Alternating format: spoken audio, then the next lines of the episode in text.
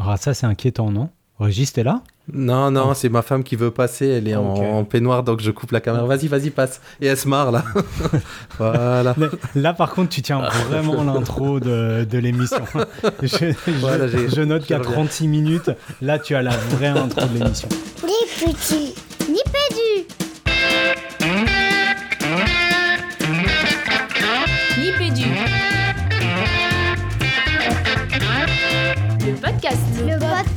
École. Éducation Numérique. École École Éducation numérique Nipédu. Nipédu Nipédu Bienvenue dans Nipédu. Nipédu, saison 9, épisode 1. Ah, ça fait quelque chose de dire ça. hein. Normalement, on aurait dit euh, Bienvenue dans Nipédu, Nipédu, épisode 133. Mais on s'est dit que ça voulait plus rien dire ces, ces chiffres. Et puis que le, le- le côté saison 9, c'est vrai, hein, 9 ans, les gars. Donc euh, ça, fait, ça fait super plaisir, rien, rien qu'à le dire, le petit podcast qui continue à vivre sa vie. Donc euh, on est toujours trois autour du, du micro. Euh, moi, je les vois se marrer de l'autre côté de l'écran, mais vous, vous devriez les entendre légèrement ricaner. Salut Jean-Phi Salut Régis. Écoute, j'étais en train de réfléchir à, à quelle série on était en train de dépasser en étant à la 9 saison. Faudra qu'on cherche, effectivement. Bon, comment tu vas Régis? Écoute, ça va, ça, va, ça, va, ça, va, ça va vraiment super bien parce que j'ai l'impression que ça fait des siècles qu'on n'a pas enregistré une émission, émission studio. Bon, ça fait, que, ça fait que deux mois, mais comme quoi ça nous manque et ça, ça fait plaisir. Salut Fabien Salut Régis, salut Jean-Phi. Effectivement, moi je suis super content de vous retrouver. J'ai vraiment l'impression que ça fait des plombes qu'on s'est pas s'est pas vu, donc super content de vous retrouver et de retrouver nos auditeurs pour euh, ce premier épisode de la saison 9, si j'ai bien compris la nouvelle nomenclature de Régis. Pas de Régis de Nipédu, quoi. Euh, et, ben, et ben, puisque tu te marres et que tu, et tu, et tu, tu vas garder le micro, c'est quoi ton actu numérique du moment, Fabien? Ben, figure-toi que pour débuter cette euh, saison 9, j'ai pas envie de parler de mon actu numérique, mais de l'actu numérique, ou plutôt euh, numérique et professionnel de certains copains en fait, parce que euh, il y a eu du mouvement pendant l'été et on a deux trois, euh, alors des copains euh, certainement et possiblement, je crois, il me semble, des poditeurs de Nipédu qui ont vogué vers de nouvelles aventures professionnelles. Donc euh, je voulais faire un petit coucou ce soir à trois personnes, donc à Christophe euh, Gilger, Gilger, je sais jamais, il m'excusera, pour moi c'est Christophe, Christophe que vous connaissez certainement, Christophe de Matanvie, que vous avez déjà entendu au micro de, de Nipédu, qui était précédemment euh, conseiller pédagogique dans une circonscription de Savoie, il me semble, euh, et puis qui euh, aujourd'hui éditorialise le compte de Prime Abord. Et figurez-vous, les garçons, que depuis que Christophe est là, j'ai l'impression que mon fil lit tous les jours explose avec des euh, publications de Prime Abord qui sont d'une très grande qualité. Donc, donc Christophe continue sur sa lancée éditoriale autour des nouveautés du monde du numérique éducatif. Donc un salut à Christophe. Je voulais saluer un autre Christophe, Christophe Le Gelwilt, qui est mieux connu dans le milieu comme El Pogito, le petit poussin, qui lui aussi a quitté euh, son poste de professeur de mathématiques pour rejoindre l'association SynLab en tant qu'ingénieur pédagogique. Donc bon vent à Christophe. Et puis le troisième, the last but not the least, c'est euh, Guillaume Deveau, que vous connaissez peut-être sur Twitter euh, avec son compte Les Bancs d'école, qui lui s'est éloigné de ses élèves d'Ulysse, qu'il accompagnait depuis de nombreuses années pour rejoindre la start-up bien connue de EduMove. Donc bon vent à lui aussi. Voilà, désolé pour ce, cette intro in extenso, mais c'était c'était sympa de pouvoir saluer ça. Et je crois, Régis, que tu reviendras sur ces mouvements professionnels. Ouais, ouais, un petit peu dans une des, dans une des rubriques de, de, l'émission, effectivement. Bon, on souhaite bon vent à, à, aux trois gars. Euh, Jean-Phi, ton actu numérique du moment à toi, c'est quoi? Ouais, bah écoute, euh, j'en ai, j'ai déjà parlé de mon iPad il y a quelques émissions et en fait, il continue à me surprendre. Euh, J'avais pu dire que je me servais de l'outil Note euh, de plus en plus et, je n'arrête pas et à tel point que j'en viens même à m'en servir dans des, réunions qui sont pas toujours extrêmement stimulantes. Et j'ai retrouvé ainsi l'habitude de, crayonner, de crayonner, de dessiner des petits, des petits crobards, des petits dessins sur mon outil Note. Et en fait, il s'avère que le stylet de l'iPad est juste ultra puissant euh, et je découvre avec euh, grand plaisir euh, tout ce que je peux faire en termes de jeu d'ombre, de craie grasse. On a l'impression d'avoir, en fait, avec un stylet, on a l'impression d'avoir euh, 10 types différents de, crayons de papier dans les mains et de stylo bille. Enfin, je me, je me régale. Et du coup, ça me permet de faire un petit coucou à notre, à notre Anne-Cécile bien à nous parce que du coup, découvrant ce- ce- cet outil et donc pour l'instant l'ayant utilisé juste sous l'appli Note, donc autant dire le, le niveau zéro de, de l'appli de dessin, je me suis dit, et puis je vais lui poser la question à l'antenne, chère Anne-Cécile, qu'est-ce que tu utilises pour dessiner? Parce que bah, j'avoue que j'explore- j'explorerai bien plus avant les possibilités de, ce bel outil euh, qui m'a l'air euh, bien fun. Voilà, voilà. Alors un petit coucou à notre Anne-Cécile au passage, un, un grand merci d'avance pour le super croquis-note que tu nous feras pour cette émission. On te fait des bises. Et voilà, c'était mon actu numérique du moment. Ah, merci Jean-Philippe, ça fait envie. hein. Moi, toujours, je suis toujours jaloux des gens qui savent dessiner. Parce que moi, je suis vraiment, vraiment, vraiment nul en dessin, à part un monsieur patate. Vraiment, je sais rien faire, quoi. Euh, euh, moi, mon actu numérique du, du moment, c'est que j'ai basculé bah, ce week-end. Bah, C'était c'était calculé à l'avance, mais de 10h à Spotify. J'ai déjà tout essayé, hein, le Apple, le Deezer, le Spotify. C'est les trois seuls, d'ailleurs, il y en a d'autres, mais. Puis là, je rebascule pour une raison un peu particulière, c'est que on teste des nouveaux trucs euh, pour, pour, pour Nipédu. Et je me suis rendu compte, alors contrairement à ce qu'on va dire peut-être un peu plus loin dans l'émission, mais que, que sur, sur Spotify, l'intégration des podcasts est beaucoup mieux faite.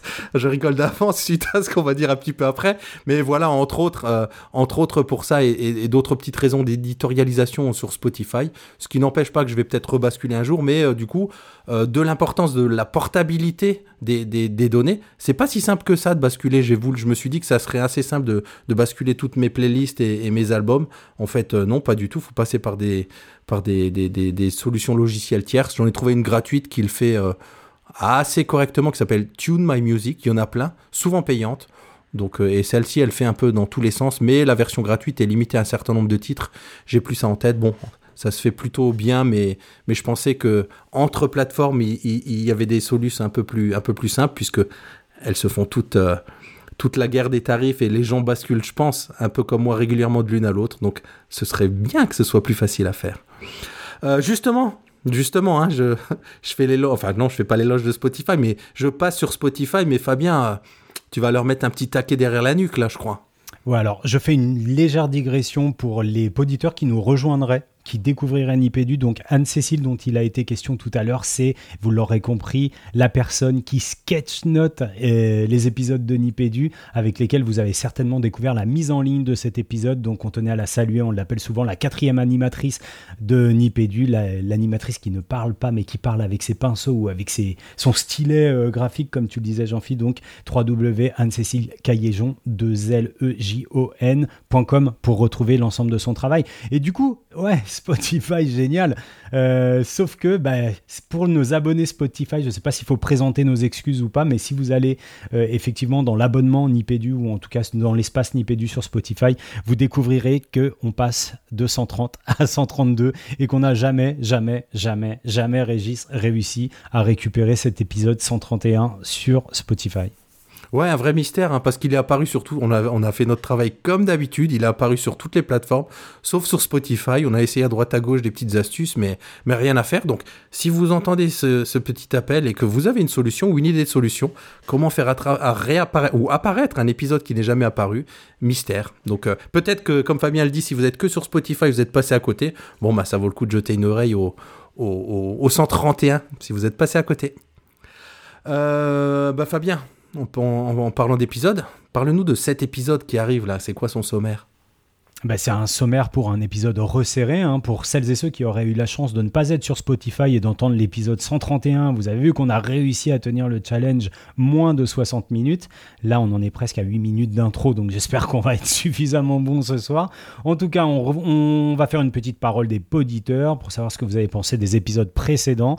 On retrouvera, euh, on retrouvera une première euh, FAQ euh, de Nipédu, du poditeur plutôt FAQ du poditeur. Vous nous posez une question, on tente d'y répondre. On entendra la chronique de Régis qui va nous parler, bah tiens, développement euh, professionnel et évolution de nos instances euh, dirigeantes du numérique éducatif.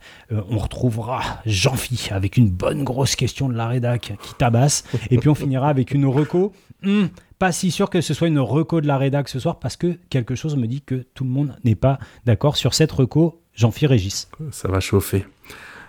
Allez, on file euh, du côté de la parole au poditeur. La parole au poditeur.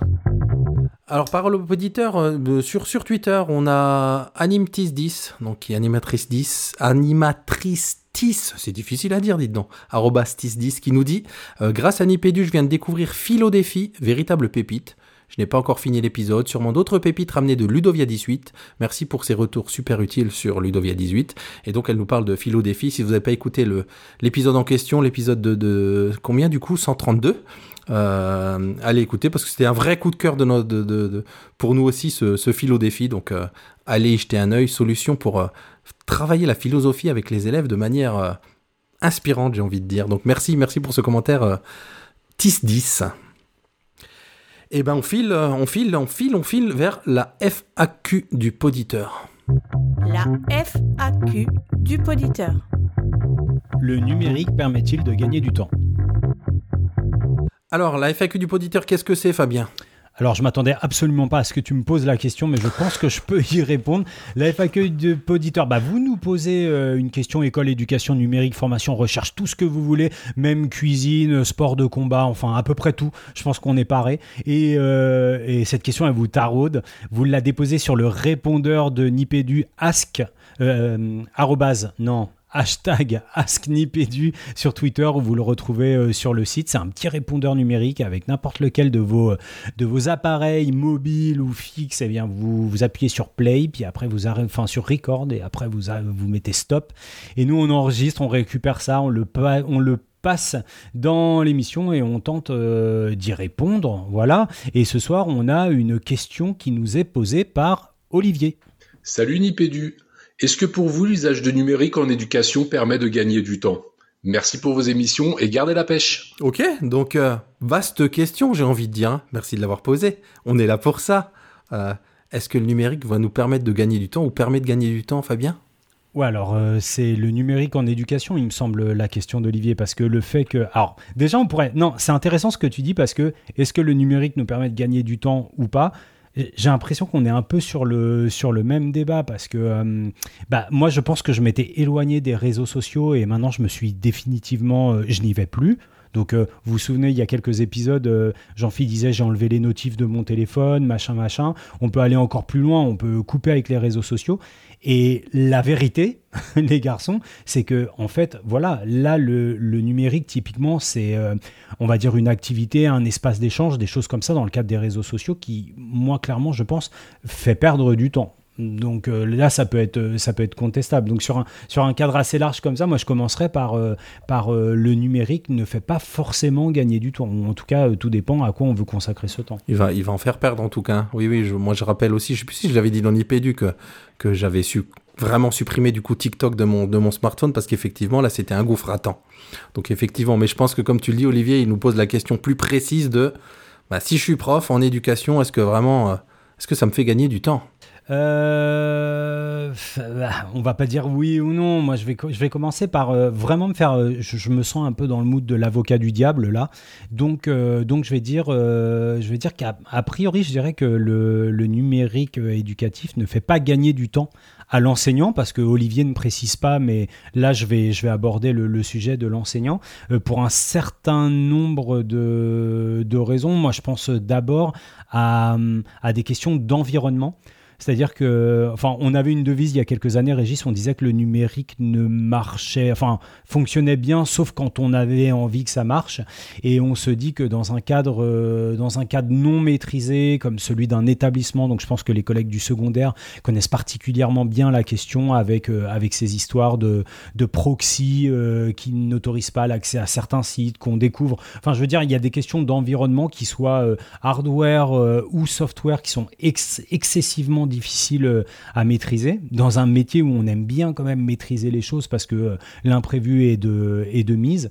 Donc, euh, donc le temps est compté, euh, les problèmes techniques on n'en on a pas besoin parce qu'on a suffisamment de difficultés avec euh, des comportements imprévus d'élèves, des choses comme ça. Donc, euh, donc j'ai envie de dire que le numérique éducatif, me semble-t-il, dans une première approche et avec cette idée un peu d'environnement, ne fait pas forcément euh, gagner du temps. Et j'aimerais vous entraîner dans une première partie sur ce terrain-là, les garçons. Est-ce que pour vous, vous voyez une dimension qui nous permettrait de dire, en, nous faisant l'avocat du diable, que non, le numérique ne fait pas gagner du temps? Bah, moi, je veux bien enchaîner sur. euh, En tout cas, c'est souvent vendu comme ça, par ceux qui adorent le numérique, de se dire Mais regarde, tu gagnes du temps, regarde, je fais mes, je sais pas, mes tableurs qui me permettent de gérer ma classe, mes notes et avec des commentaires automatiques ou ce genre de choses. Euh, Et souvent, on se rend pas compte du, temps fou passé à préparer ces choses-là, à les mettre en place, parce que ça fait partie d'une passion, de quelque chose qu'on aime bien, et du coup, euh, on, on voit que l'aspect final de la chose quand on a paramétré ces, petits outils, ces outils aux petits oignons et que, tout va bien, en se disant ça y est, là je gagne du temps. Donc il y a ce côté, hmm, on perd du temps. Et, puis il y en a qui vont vous dire, bah, oui, mais on perd du temps pour en gagner après. Donc il y a, y a, y a ce débat-là. Jean-Philippe, je vois que tu veux enchaîner. Ouais, parce que après, je pense que pour aller euh, là encore hein, dans le sens de, se faire un peu l'avocat du diable, c'est qu'en plus, les gens vont dire euh, ouais, maintenant cette procédure, elle est en marche et tout. Puis en fait, ce qui se passe avec le numérique, c'est que le numérique n'arrête pas de progresser. Donc en fait, quand t'as un truc qui marche, ça va être le moment où t'as le nouveau truc d'après qui va sortir, qui le fait potentiellement encore mieux marcher, mais qui a aussi un coup d'entrée. Donc en fait, finalement, t'as un peu l'impression que ça peut potentiellement être cette boucle sans fin, où dès lors que t'as une procédure qui marche et qui arrive enfin à te faire gagner du temps après l'avoir euh, tout bien setupé, bah en fait potentiellement il faut que tu recommences parce que tu as une nouvelle solution qui est sortie et qui te permet de faire encore mieux et que et donc potentiellement tu c'est un peu un truc sans fin quoi. Euh, Moi, je trouve que c'est intéressant ce que tu dis parce que implicitement, moi, ce que j'entends, jean philippe c'est qu'il y a une dimension d'innovation pédagogique, tu vois, et de, et de constante euh, réinvention de ces pratiques qui est liée au numérique. Peut-être qu'il y a une utilisation, tu vois, assez, alors j'ai pas envie de dire sommaire, mais en tout cas ritualisée, que ce soit en termes de pratique ou que ce soit en termes de solution, ça reste, ça reste du numérique éducatif. Enfin, moi, je pense que si demain tu me remets une classe entre les mains, puisqu'on va se dire qu'on se met dans un contexte effectivement de classe, il y a des choses assez sommaires qui ont été ritualisées il y a des collègues, je vais prendre un exemple hyper bateau, qui font des choses. euh, qui font des choses top avec euh, avec Plickers et avec euh, et avec Padlet où on pourrait se dire non mais enfin voilà Plickers et Padlet c'est vu revu et, mais mais voilà c'est quand même un usage moi ce que je trouve très poussé du numérique. Et euh, j'imagine qu'avec Plickers et Padlet ces collègues ont ritualisé ces usages du numérique qui sont des usages somme toute assez sommaires en pédagogie mais la numérisation enfin la digitalisation permet de la portabilité euh, de l'interaction etc etc bah, je trouve que c'est déjà un, un usage euh, très très poussé. Et là, pour le coup, on voit quand même comment, avec euh, des solutions un petit peu tout venant comme ça, euh, un peu du, du, numérique quotidien ou en tout cas un usage ordinaire, pour paraphraser un, récent article de Bruno de Vauchel, on arrive à faire des choses qui sont pédagogiquement hyper intéressantes pour les élèves et qui font gagner du temps pour l'enseignant. Bah, je, rajoute une pièce hein, dans, dans, dans, dans ce sens-là, Fabien. Euh, petits usages, grand gain de temps. Moi, j'ai souvenir de quand les TBI sont arrivés. euh, c'est l'usage tout con et ça n'a rien d'innovant, mais de se dire mon tableau quotidien, juste je le sauvegarde en version numérique avec la leçon que j'ai pu faire, avec les flèches, enfin, tout ce que j'ai pu annoter, et le ressortir le lendemain ou la fois d'après. Ou voilà, c'est quelque chose. Il y a rien de rien d'extraordinaire. C'est juste le fait que je peux enregistrer ça numériquement et le garder sous la main pour un usage le lendemain en classe ou même pour l'envoyer à l'élève qui était absent. Et ça, ça permet effectivement de gagner beaucoup de temps et c'est une toute petite chose de rien du tout pour le coup. Alors du coup ça veut dire parce que la question euh, de dire euh, est-ce que le numérique fait gagner du temps quelque part elle n'est pas forcément d'emblée corrélée à est-ce que ce temps est proportionnellement à l'apport pédagogique. C'est-à-dire que tu peux comme vous le dites depuis tout à l'heure euh, en fait avoir quelque chose qui coûte très peu de temps et avoir un très grand apport pédagogique mais à contrario on peut aussi avoir des choses qui sont très très coûteuses et pour le coup avoir un apport pédagogique assez, assez faible en fait. Et donc les deux sont peut-être décorrélés un petit peu quoi Mais moi, je te rejoins tout le temps parce que euh, je crois que je, je me répète, euh, euh, je suis très très admiratif des collègues qui mettent en place des escape games euh, parce que je trouve que la créativité, la logistique, l'ingénierie pédagogique, elle est extraordinaire. Mais le ratio impact pédagogique et coût de la scénarisation et de la production pédagogique, il me semble démesuré. Donc je trouve que c'est hyper intéressant ce, rapport, ce ratio que tu sembles euh, invité à établir, euh, euh, Jean-Philippe. Et alors, j'oserais, Fabien, te poser la question, justement, peut-être, enfin, décaler, je, m'excuse, Olivier, de, décaler un petit peu ta question, mais, et alors, à, ton avis, si on essaye de le prendre en, en- en moyenne, le numérique, le temps qu'il prend il est rentable d'un point de vue pédagogique? Ou, pas. Grande question, grande question, parce que moi, ça me fait penser au euh, euh, ce côté euh, presque un côté service public de dire parfois euh, beaucoup de temps et beaucoup de beaucoup d'énergie pour une rentabilité toute petite ou pour un public très particulier. Je pense notamment là en préparant cette euh, en, préparant cette émission là, j'ai ressorti le, le rapport de Tricot du CNESCO sur euh, quelle euh, quelle fonction pédagogique bénéficie du numérique. Et lui il dit par exemple ben, que ben, c'est pour les élèves à besoins particuliers que c'est le plus bénéfique. Mais le paradoxe, c'est que ce sont et les solutions numériques existent en plus, mais elles sont très très peu connues des enseignants. Et c'est là où ils pourraient gagner beaucoup de temps. Et on se fait souvent un monde hein, en tant que en tant qu'enseignant, qu'on a des élèves à besoins spécifiques, en se disant oh, c'est de la micro de la micro pédagogie, il faut que j'adapte les choses euh, au millimètre et ça va me prendre énormément de temps. Et paradoxalement, bah non, c'est là que les outils permettent de gagner un max de temps bah, pour quelques élèves en euh, particulier justement. Donc euh, juste dosage. En, écoutant Régis qui parle de, qui parle de rapport sur, euh, sur le lien entre numérique, éducation, impact pédagogique et usage des professionnels, moi ça me rappelle euh, une autre étude, les garçons, c'est une étude qui a été euh, publiée en juillet 2020 par Canopé, par Réseau Canopé, suite aux périodes de confinement qui s'intitule Enseignants en période de confinement, usage, besoin et acquis. Et on retrouve, euh, on retrouve des, données intéressantes euh, dans cette étude, notamment qui sont liées au temps passé par euh, les enseignants sur Internet. Donc sachez quand même que sur les, sur les répondants, on a 53% des répondants enseignants. Je donne pas les détails hein, de, de qui sont ces, ces 53%, répartition entre secondaire, primaire, maternelle, etc. Vous irez voir l'étude. Mais on a 53% qui déclarent passer entre 1 et 3 heures par jour pour un usage professionnel du numérique. Et, euh, et je pense que vous allez avoir la réponse. À votre avis, quel est l'usage du numérique qui arrive en tête parmi euh, ces 53%, mais aussi parmi tous les répondants au, au- au questionnaire? Quel est l'usage professionnel du numérique pour les enseignants qui arrivent en tête? Allez, Jean-Philippe, mouille-toi. Ah non, certainement pas. Dis celui qui n'ose pas se mouiller. Euh, allez, allez, bah, allez, allez, allez chiner euh, du- du- des ressources pédagogiques.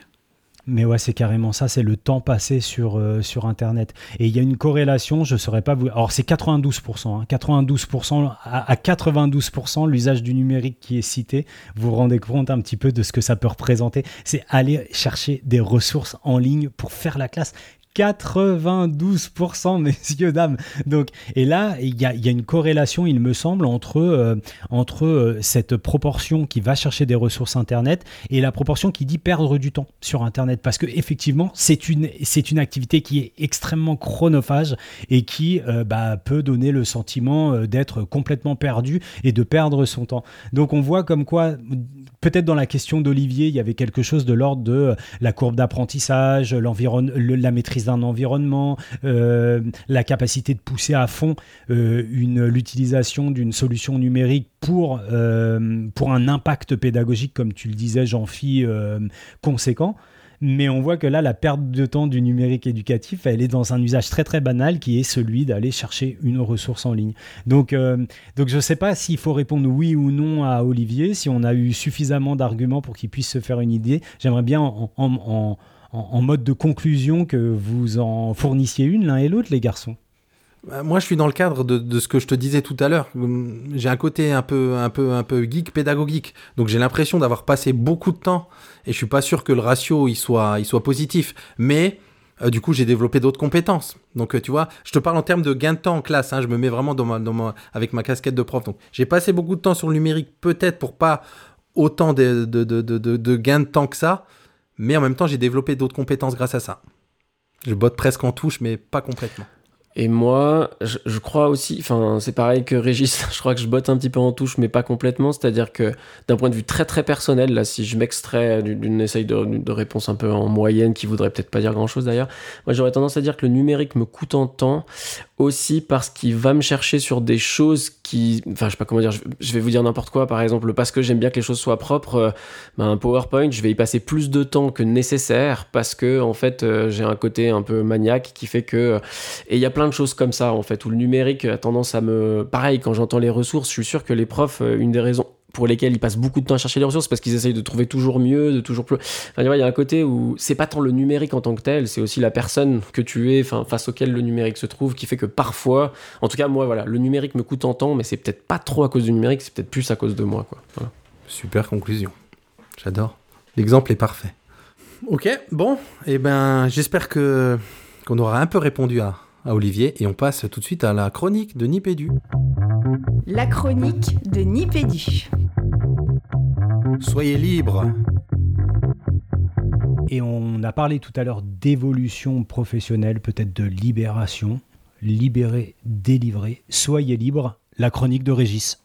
Alors c'est vrai que chez Nipédu, on ne parle pas souvent, et sans doute pas assez, de logiciels libres et d'open source et de tout cet univers à propos duquel, je l'avoue, hein, j'ai pas une très grande culture, enfin je l'ai un petit peu amélioré en écrivant cette chronique. Alors c'est aussi vrai qu'on suit de plus près ce qui concerne les GAFA, euh, comme par exemple la place particulière des, logiciels Microsoft au sein de l'éducation nationale, qui ne manque pas de faire régulièrement, et depuis un bail maintenant, à l'objet de critiques et de polémiques. Alors je profite des quelques minutes de ce billet pour évoquer une information qui est passée un peu inaperçue euh, cette rentrée, cette rentrée 2021. En tout cas, pas aussi discutée qu'elle apparaît importante. Une news pas du tout anodine, puisqu'elle concerne l'un des fondateurs de Framasoft, euh, Alexis Kaufman. Alors les profs euh, connaissent bien Framasoft pour ses solutions logicielles comme euh, Framapad, Framadate, Framaform et, tout et, consorts, et encore plus depuis les, les vagues d'école à la maison, j'imagine.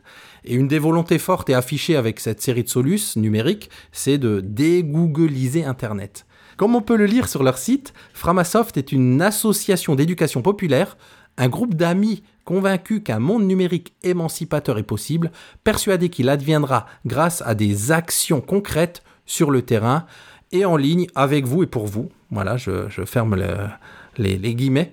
Euh, Framasoft est l'un des principaux réseaux de promotion et de diffusion du, logiciel libre et plus largement de la, culture libre en France.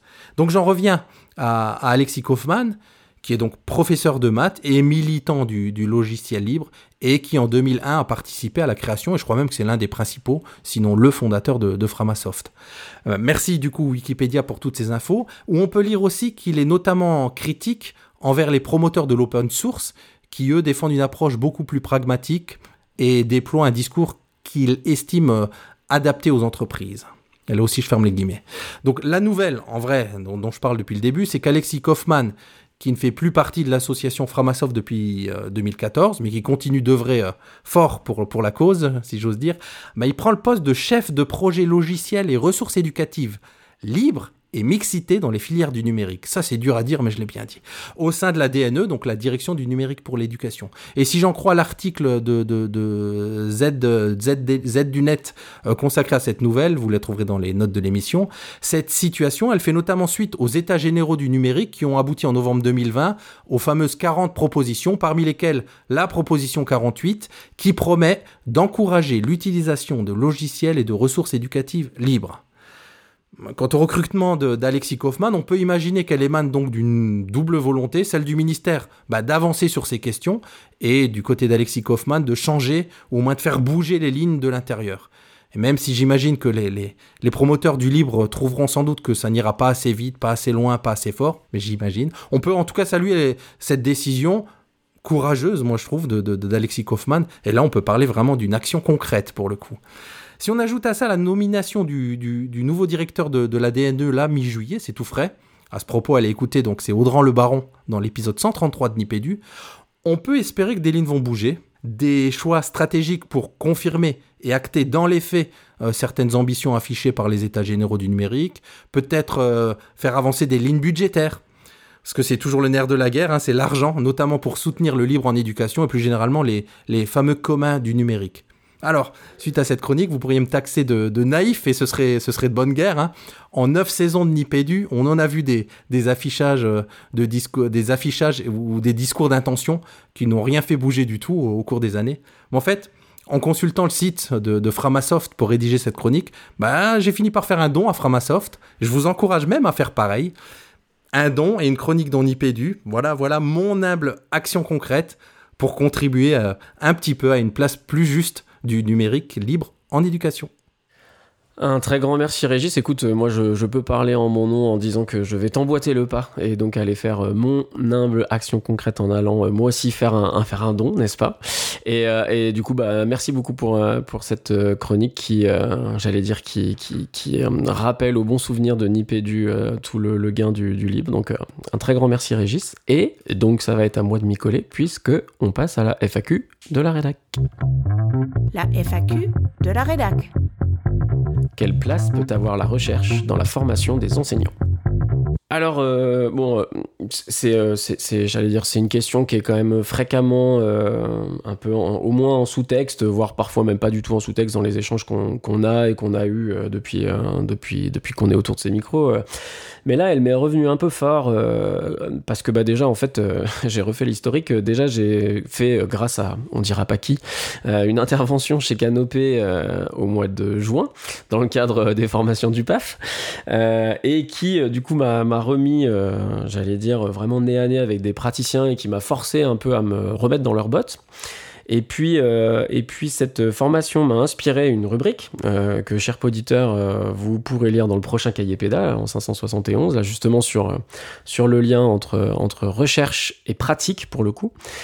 Et puis, en tirant le fil de cette réflexion, en fait, et puis en plus, euh, s'avérant que je fais une rentrée cette année euh, sous le signe justement de, de, de l'enseignement et de la recherche dans le cadre d'une institution de formation des enseignants, euh, j'en suis venu à tirer le fil de cette réflexion pour essayer de formaliser aussi un petit peu mieux les choses euh, sur la- justement la place que pourrait ou devrait ou avoir la recherche dans la formation des enseignants partant d'une difficulté euh, qui est, euh, enfin voilà, que qu'on entend très régulièrement de la bouche autant des enseignants que des, fu- des futurs enseignants, souvent. Et puis moi, ça, j'ai vraiment eu l'expérience de l'avoir déjà, euh, même euh, quand j'enseignais à, à l'université de Grenoble. C'est qu'on a souvent des étudiants qui nous disent, mais en fait, c'est quoi l'intérêt de ce dont vous nous parlez, vous chercheurs, quand vous nous parlez de la théorie de l'apprentissage lambda, quand vous nous parlez de micro trucs euh, hyper hyper précis, etc. Et donc, bah alors là encore, hein, c'est pas forcément recherche à l'appui, mais ça veut peut-être au moins dire que la, place qu'a aujourd'hui la recherche dans la formation des enseignants est au moins mal didactisée, quoi. C'est-à-dire qu'on arrive mal à transmettre ce que la recherche pourrait avoir comme apport. Et puis en fait, on pourrait peut-être même faire un pas de, recul et se poser vraiment la question, c'est-à-dire euh, pas dire oui la recherche est utile, c'est sûr, euh, mais de se poser la question en fait quelle est l'utilité au fond de la recherche pour la formation des enseignants, sans dire qu'elle en a pas, mais elle est où précisément? Et en effet, une fois qu'on a un peu défini euh, ce que serait cette utilité, eh ben euh, comment on arrive à la transmettre quoi? C'est-à-dire comment on arrive à en faire part à des gens qui ont peut-être d'autres soucis en premier que de comprendre telle théorie, euh, mais plutôt de réussir à, faire leur classe quoi.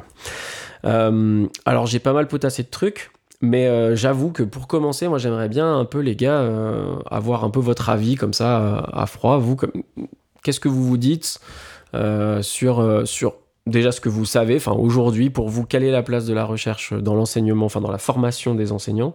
Et est-ce que vous y voyez un- une difficulté ou un problème ou au contraire est-ce que ça vous paraît euh, plutôt bien articulé? Euh, moi, j'ai envie de dire, euh, c'est intéressant ce que tu disais, euh, Jean-Philippe, sur la difficulté de, de didactiser les apports de la recherche pour une transmission efficace en, formation des enseignants. Moi, je me, je me demande si, on parle de, justement de connaissance de la recherche ou du dialogue chercheur-enseignant. J'aurais tendance à te dire, depuis ma petite expérience, que euh, et même si c'est un truc de vieux prof de dire euh, mais non mais la recherche et les apports de la recherche et les résultats de la recherche ils sont essentiels pour enseigner euh, qu'on soit pédagogue ou pas ou plus transmissif on, on peut pas on peut pas comme ça enseigner à vue. Il faut se baser sur sur des résultats solides qui nous donnent des directions consolidées pour pouvoir pour pouvoir accompagner au mieux nos élèves. Après moi, j'ai envie de te dire que, tu vois, il y a, un- problème de dialogue et de culture professionnelle qui est hyper forte.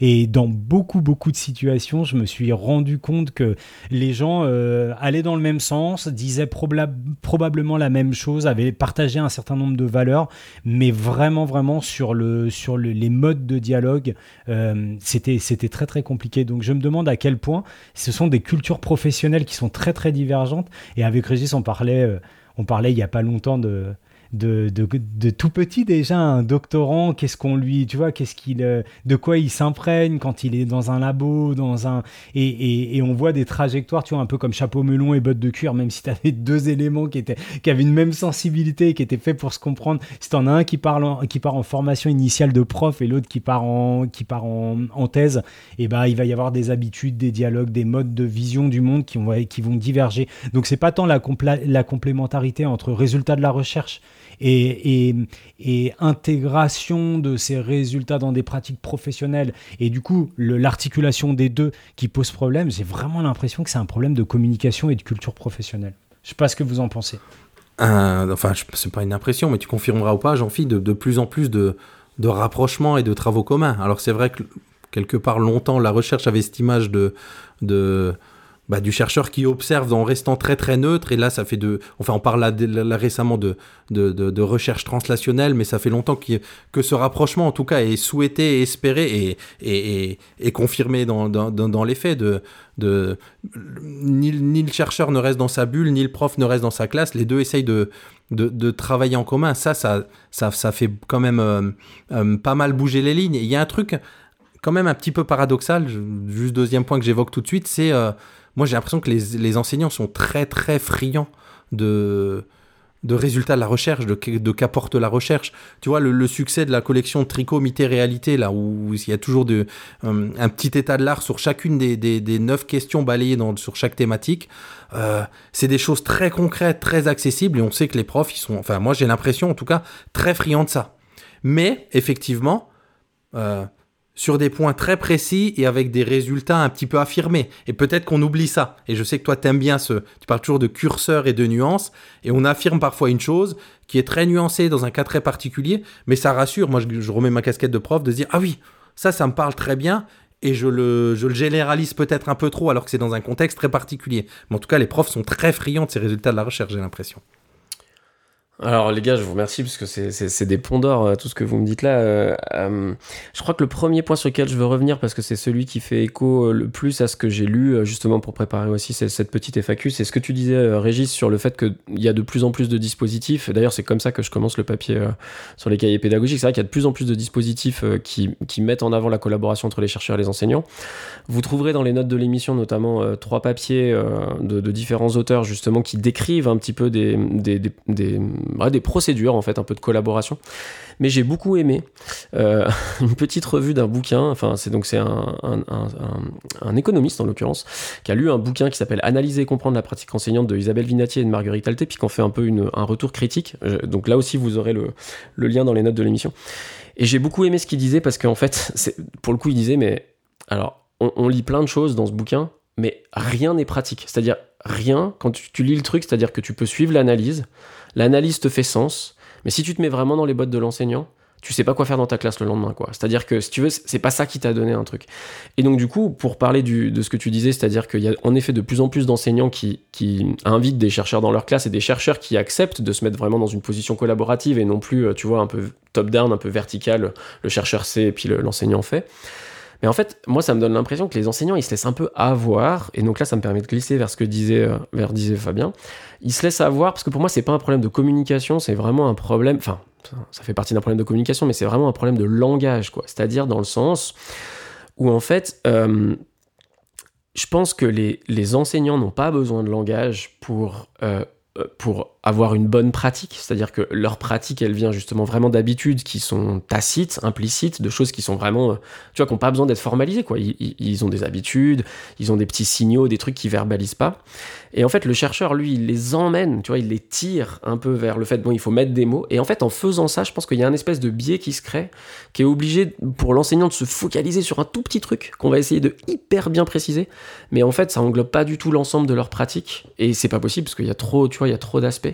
Et j'ai l'impression que même les enseignants finissent en fait par perdre de vue que leur pratique ne peut pas se résumer qu'aux tout petits trucs qu'ils sont en train de travailler avec le chercheur, euh, et, du coup, c'est enfin, et, euh, moralité, euh, moi j'ai, y a donc pareil, donc c'est un cinquième papier que, vous trouverez dans les notes de l'émission, qui est un papier qui date de 92 et ça, ça m'a vraiment marqué parce que là, les, les autres papiers sont plus récents, donc il y en a qui 2008, 2012, etc. Euh, et où en fait, donc c'est Philippe Pernou hein, qui, qui, a, qui, a, longtemps bossé, euh, il doit être à la retraite maintenant, je crois, il a, il a longtemps bossé à, à Genève. Euh, qui justement, euh, bah, le, titre du papier, c'est le rôle d'une initiation à la recherche dans la formation de base des enseignants, donc c'est vraiment plein dans, dans, la question. Je vous invite à, lire ce papier qui est, qui est assez bien fait, qui est bien structuré, et, vraiment j'ai trouvé que, justement c'est pour ça que je, souligne qu'il est de 92, c'est que je crois qu'il apporte bien plus que les choses que j'ai lues qui étaient bien plus récentes. Euh, et, donc en effet, il structure, je trouve, assez bien les, les, défis, mais par contre, il a quand même une insuffisance, et je trouve qu'il pose pas la vraie question, c'est en fait, est-ce que le savoir enseignant, enfin, c'est-à-dire est-ce que ce qui fait un bon enseignant est quelque chose qui peut se mettre en mots?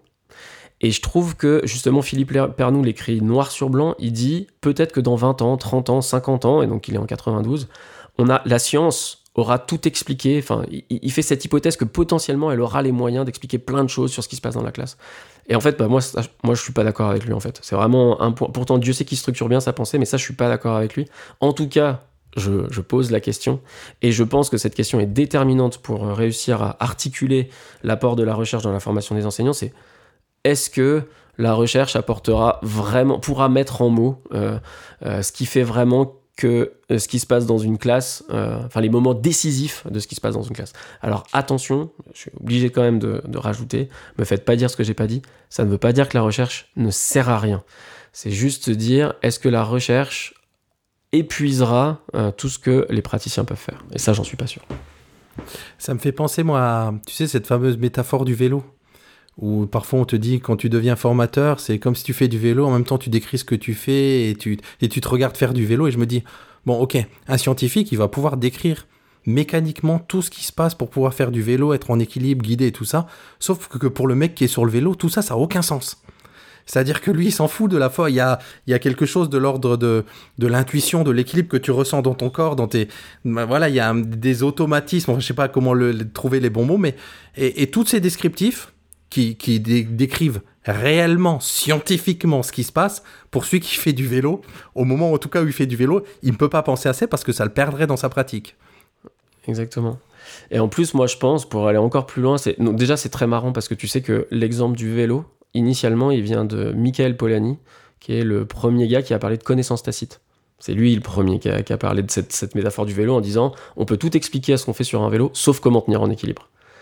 Et tu vois, euh, et, sauf que voilà, moi j'irais encore plus loin que ce que tu dis, c'est-à-dire que je pense que des fois, oh, enfin en tout cas j'en suis même sûr, aujourd'hui, je sais pas dans l'avenir, mais aujourd'hui je suis sûr que la recherche ne sait pas tout expliquer de comment l'enseignant fait tenir son vélo, et je sais même pas si, étant donné la nature des connaissances et des pratiques dont il est question, si c'est possible. En tout cas, pas toutes. Donc ça veut pas dire que nulle part. Hein. Et c'est pour ça, après, du coup, je boucle avec ta dernière remarque. En effet, il y a des résultats qui sont extrêmement intéressants, qui sont extrêmement bien présentés, bien didactisés. Et je trouve que la collection Mythe et Réalité en est un excellent exemple. Mais à chaque fois, justement, c'est sur des, des, domaines bien spécifiques. Et comme tu l'as si bien dit, en tant qu'enseignant, je peux pas en même temps poser aux apports du numérique, aux théories de l'intelligence, euh, aux effets des conditions sociales. Enfin, tu vois, tout ça, je peux pas, je peux pas le gérer en même temps, quoi. Voilà. En tout cas, il me semble, euh, et c'est le fait que tu évoques Marguerite Altais qui me fait, euh, qui me fait penser à ça. Euh, j'ai eu la chance d'échanger euh, copieusement avec euh, Eric Sayot de l'Université de Caen, qui est en didactique de l'activité, et dont il me semble la directrice de thèse était Marguerite Altais. Et j'ai peur de dire des bêtises, mais c'est, un peu probable. Et, c'est rigolo parce que le profil de profil de, d'Eric, c'est bah, ses collègues qui sont passés du côté de la recherche. Il était directeur de SECPA pendant longtemps et, euh, son bouquin qui s'appelle S'ajuster au cœur de l'activité d'enseignement-apprentissage, construire une posture d'ajustement, qui a été prix Louis Cros euh, en 2020.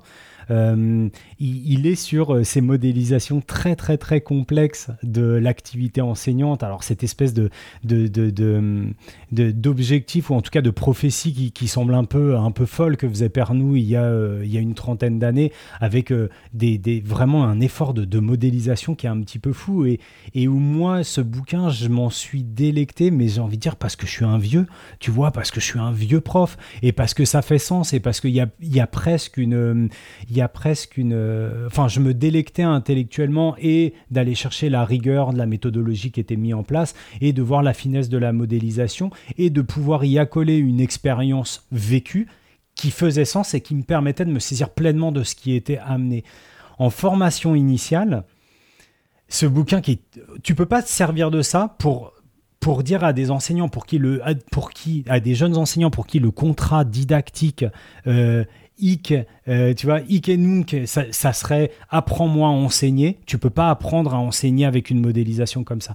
Par contre, moi, tu peux, en vieux prof, tu peux éclairer ma pratique à partir de ça et du coup donner une dimension supplémentaire. J'aurais du mal à la qualifier à mon exercice enseignant. Il y a une question de timing, je trouve. Il y a une question de quels éléments de la recherche et quels résultats de la recherche tu amènes. Parce que derrière résultat, tu vois, il y a aussi la, la, polysémie de résultat. Donc, euh, résultat, ça veut dire que ça marche. Tu vois, donc toi, chercheur, tu m'amènes des résultats, des résultats qui marchent. Donc, tu es capable de m'expliquer ce qui marche. Et quand je suis jeune enseignant, je veux que tu me dises ce qui marche. Et je pense que l'effet déceptif euh, qu'on a dans les centres de formation initiale, il peut venir de là aussi. Ouais, mais alors du coup, alors et puis je pense qu'il faudra clore là-dessus, mais c'est franchement merci pour cette intervention, Fabien, parce que elle me permet de dire deux choses, enfin auxquelles j'avais pas pensé et qui je pense sont cruciales. C'est qu'en effet, il y a une question de timing euh, et d'ailleurs, tu vois, la différence entre formation initiale et formation continue, c'est-à-dire euh, certainement que la réponse à la question que j'ai posée aujourd'hui, c'est-à-dire quelle est la place de la recherche dans la formation, cette place doit être différente si je suis en formation initiale ou si je suis en formation continue, ça c'est sûr. Et la deuxième chose, bien évidemment qui est en train de m'échapper, euh, oui, c'est que justement, quelque part, les jeunes euh, enseignants, enfin qui sont en formation initiale, ont envie qu'on leur donne des réponses toutes faites. Justement, comme tu le dis, tu vois, les, résultats globaux de la recherche disent ça, et puis c'est comme ça qu'il faut faire. Mais en fait, ça, justement, je pense que c'est aussi une connaissance qui est potentiellement à déconstruire. C'est-à-dire que, et c'est ce que disait très bien Régis un petit peu plus tôt, de dire, bah en fait, euh, localement, c'est peut-être des choses, qui, ces résultats un peu globaux vont peut-être mal s'actualiser. Et, et quelque part, c'est peut-être là-dessus que la recherche, il faudrait qu'elle soit un petit c'est une hypothèse que je dis comme ça vite fait, elle me vient maintenant, il faudrait certainement que je la réfléchisse, mais peut-être qu'il faudrait qu'elle soit un petit peu plus en sourdine dans la formation initiale, parce que justement, les jeunes vont avoir cette, représentation que la recherche va leur donner des recettes. Or, c'est peut-être le pire conseil à leur donner que de leur faire croire qu'il y a des recettes, en fait.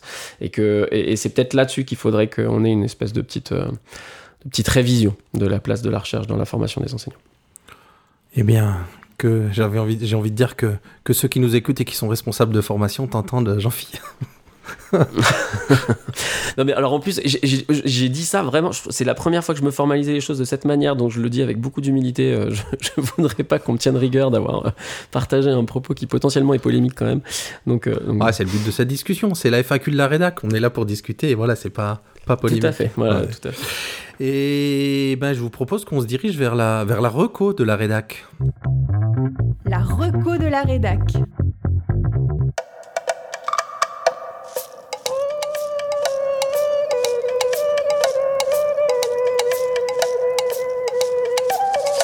Et cette reco de la rédac, elle est, elle est blanche.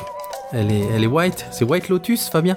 On va faire un petit peu léger pour terminer euh, l'émission. Alors, euh, il y a quelques semaines de ça, j'ai appelé Régis et j'ai mis un message aussi euh, à Jean-Philippe que j'appelle moins régulièrement que Régis, je dois le confesser, et c'est un tort, en disant Les garçons, j'ai vu une série qui était géniale, c'est The White Lotus. Donc, The White Lotus, c'est une série de Mike White qui a été diffusée originellement sur HBO.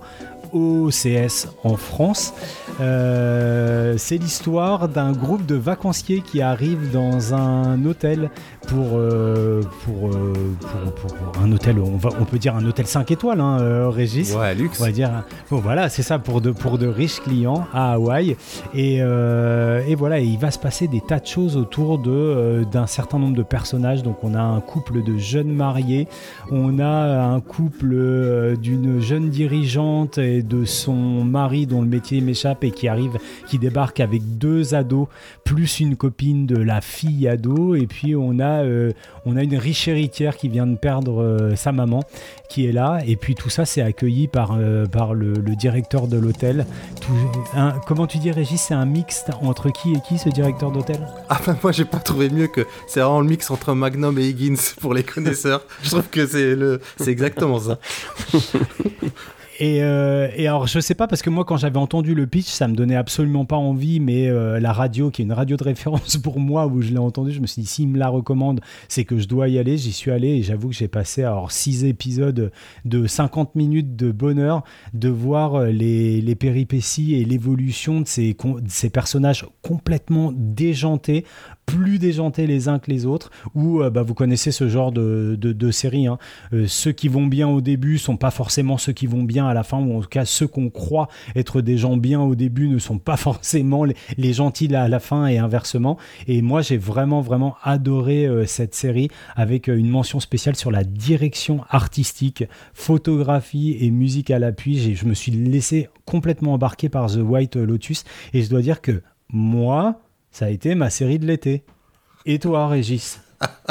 Alors, je sais pas si vous êtes comme moi, mais quand on me recommande quelque chose ou quand il y a quelque chose que j'ai vraiment envie de voir, j'ai- j'aime bien en savoir le moins possible pour pas être, pour, pour justement être surpris. Et, là, c'est vrai que j'avais entendu quelques critiques à droite, enfin quelques recos à droite à gauche là qui parlaient en, en bien de cette série. Et évidemment, quand Fabien me l'a- présenté, j'ai eu, j'ai eu hyper envie. Bah au point, je vous le dis que j'ai repris mon abonnement au CS quoi. Donc, euh, donc euh, voilà. Oh.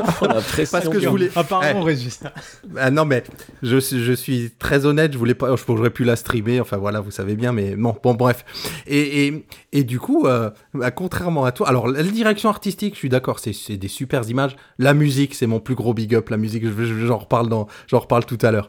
Euh, non, mais moi, contrairement à toi, je trouve qu'il se passe rien, et surtout, J'arrive pas à m'attacher au personnage, à aucun. Peut-être un peu à, Armand, hein, ce fameux directeur d'hôtel, ce, ce croisement entre Higgins et, Magnum, parce que il est, il est, il est hyper solaire, quoi. C'est vraiment, euh, euh, c'est un, acteur génial que je connaissais pas du tout. hein. Moi, je l'ai- vu dans rien d'autre de, mémoire. Donc effectivement, mais j'ai dû, enfin voilà, je m'attache pas au personnage. Je sais pas, il, y en a même que je trouve antipathique du début à la fin. Cette fameuse, cette fameuse dame, euh, comme, tu disais là, qui qui, qui, qui vient faire le deuil de, sa maman, qui a les cendres de sa mère. On, je sens bien qu'on essaye de nous faire nous y attacher petit à petit, et je la trouve insupportable, moi, jus- jusqu'au bout. Enfin, voilà. Mais le paradoxe que je disais à Fabien, en- c'est que j'ai quand même tout regardé. Donc, il y a quand même quelque chose qui m'a accroché. Et je pense que c'est vraiment la musique. Le générique est absolument génial, et le rôle de la musique dans la série, il fait énormément de choses, je trouve. Parce que e- effectivement, ces images hyper léchées là de, de Tahiti, de mer, mais avec la petite musique, elle est pas angoissante, c'est ça le paradoxe. Et ben, elle met cette ambiance où tu dis effectivement, c'est pas juste une comédie satirique, il y a un petit quelque chose en plus. Et je trouve que c'est la musique qui fait, qui fait, qui fait beaucoup de choses. Donc, euh, donc on a envie de dire, Jean-Phi, avec ce qu'on t'a dit, bah, je sais pas si tu as l'occasion d'aller voir, tu, tu départageras le, le match pour White Ouais, grave, parce que du coup, ben, comme euh, Fabien l'a dit, il nous a, nous a proposé la vision euh, de, de, de cette série et que moi, j'ai, j'ai, j'ai- comme un mauvais élève, j'ai pas eu le temps de, de regarder. Donc, les, les gars, je vous, je vous départage le mois prochain. Et je- juste pour dire que la série, on ne regarde pas cette série avec ses jeunes enfants, surtout pas, parce que et moi c'est ce qui m'a plu aussi, c'est que on est on est dans la pure tradition des séries HBO, Régis, et c'est quand même hyper trash. Enfin, il y a des scènes qui sont euh, qui sont très, que moi j'ai trouvé. Voilà, c'est j'aurais pas de j'aurais pas le bon qualificatif. C'est pas violent, je dirais pas violent, dérangeant. Tu vois, il y a des trucs qui sont euh, drôlement dérangeants. et, euh, Enfin voilà, je trouve que c'est dans cet interstice-là aussi où ils sont très très bons. En tout cas, ils disent, euh, là, en regardant, ils disent série d'anthologie, donc visiblement la saison prochaine, ce sera pas le même hôtel avec des nouveaux clients qui arrivent comme on peut l'imaginer, ça va être autre chose. Donc bon, en tout cas, j'y jetterai quand même un, un œil, c'est clair. Euh, ben après cette reco de la rédac, on est bien, on est bien, on arrive au bout de, de cet épisode 1 de la saison 9, comme on disait en, introduction. Et je sais pas vous les gars, mais franchement, j'ai passé un super moment. Ah, c'était top. Moi, j'ai trouvé ça très cool. Très content de vous retrouver, les garçons. Et trop content de repartir pour cette saison 9 dans son entièreté. Bah tout pareil, puis un peu d'autosatisfaction, ça nous changera. on est un peu spécialiste. En tout cas, vous l'aurez compris, nous, ça nous a plu. On espère que vous, ça vous plaira. N'hésitez pas à nous le dire. Euh, bye bye Régis, bye bye Jean-Phi. On se retrouve le mois prochain pour l'épisode 2 de la saison 9. Moi, je dirais que c'est l'épisode 134. Et d'ici là, gardez la pêche. Et cracher le noyau. Elle est, elle est anthologique.